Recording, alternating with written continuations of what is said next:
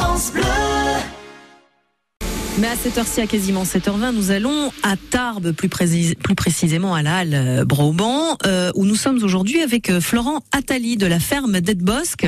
Euh, nous étions allés à sa rencontre lors du, confinement pour parler de la vente directe à la ferme. Eh bien, depuis le week-end dernier, nous pouvons le retrouver donc à la halle. Laurent, vous pouvez nous rappeler ce qu'est la ferme d'Edbosque La ferme d'Edbosque se situe à Aurillac, dans la périphérie tarbaise. Et donc, elle est composée de deux ateliers principaux. Le premier, donc, ça va être le maraîchage et le second, élevage au vin. On va dire qu'il y a une dynamique qui a été créée, notamment sur la vente en direct auprès des euh, producteurs euh, durant le confinement. Suite au déconfinement, les gens, mais ils ont repris leur habitude et, euh, la facilité avec des commerces de proximité qu'ils pouvaient avoir, tout en voulant garder le lien avec des consommateurs. On n'est pas resté spectateur, si vous voulez, du marché. On est allé à l'encontre des clients qui, se situent donc à Tarbes, en ouvrant donc l'étal au centre-ville, à Broban. Alors, on retrouve quoi sur votre étal? Alors principalement, on valorise donc notre production maraîchère, à savoir que nous produisons euh, des légumes quatre saisons. Donc là, actuellement, on va retrouver donc nos tomates, nos poivrons, nos courgettes,